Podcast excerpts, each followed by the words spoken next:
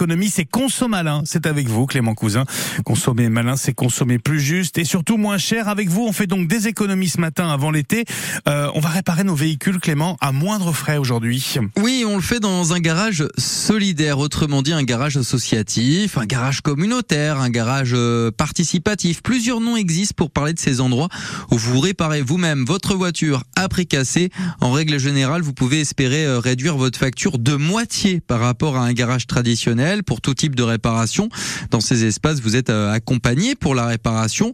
Parfois, vous n'avez même pas besoin de mettre la main à la pâte. Par contre, ce que l'on retrouve quasiment dans tous les garages solidaires, c'est la cotisation annuelle et le paiement à l'heure. C'est-à-dire, expliquez-nous Clément. Dans ces garages, on devient adhérent en payant chaque année un certain montant. On va prendre l'exemple du garage Solidar Auto à Tours. La cotisation annuelle est de 5 euros seulement. C'est parfois bien plus cher dans d'autres garages solidaires. Le garage Solidar Auto propose deux tarifs horaires pour les réparations.